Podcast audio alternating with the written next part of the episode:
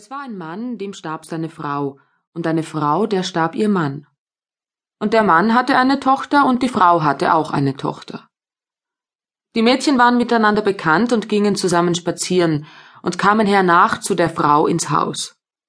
Da sprach sie zu des Mannes Tochter Hör, sag deinem Vater, ich wollt ihn heiraten. Dann sollst du jeden Morgen dich in Milch waschen und Wein trinken, meine Tochter aber soll sich in Wasser waschen und Wasser trinken. Das Mädchen ging nach Haus und erzählte seinem Vater, was die Frau gesagt hatte. Der Mann sprach Was soll ich tun? Das Heiraten ist eine Freude und ist auch eine Qual. Endlich, weil er keinen Entschluss fassen konnte, zog er seinen Stiefel aus und sagte Nimm diesen Stiefel, der hat in der Sohle ein Loch. Geh damit auf den Boden, häng ihn an den großen Nagel und gieß dann Wasser hinein. Hält er das Wasser, so will ich wieder eine Frau nehmen. Läuft's aber durch, so will ich nicht. Das Mädchen tat, wie ihm geheißen war. Aber das Wasser zog das Loch zusammen, und der Stiefel ward voll bis oben hin. Es verkündete seinem Vater, wie's ausgefallen war. Da stieg er selbst hinauf, und als er sah, dass es seine Richtigkeit hatte, ging er zu der Witwe und freite sie und die Hochzeit ward gehalten.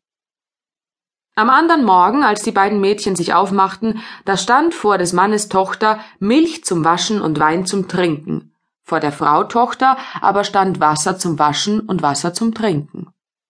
Am zweiten Morgen stand Wasser zum Waschen und Wasser zum Trinken, so gut vor des Mannes Tochter als vor der Frau Tochter. Und am dritten Morgen stand Wasser zum Waschen und Wasser zum Trinken vor des Mannes Tochter und Milch zum Waschen und Wein zum Trinken vor der Frau Tochter, und dabei blieb's.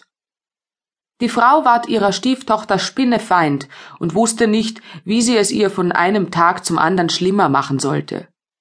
Auch ward sie neidisch, weil ihre Stieftochter schön und lieblich war, ihre rechte Tochter aber hässlich und widerlich. Einmal im Winter, als es steinhart gefroren hatte und Berg und Tal vollgeschneit lag, machte die Frau ein Kleid von Papier, rief das Mädchen und sprach Da, zieh das Kleid an. Geh hinaus in den Wald und hol mir ein Körbchen voll Erdbeeren. Ich habe Verlangen danach.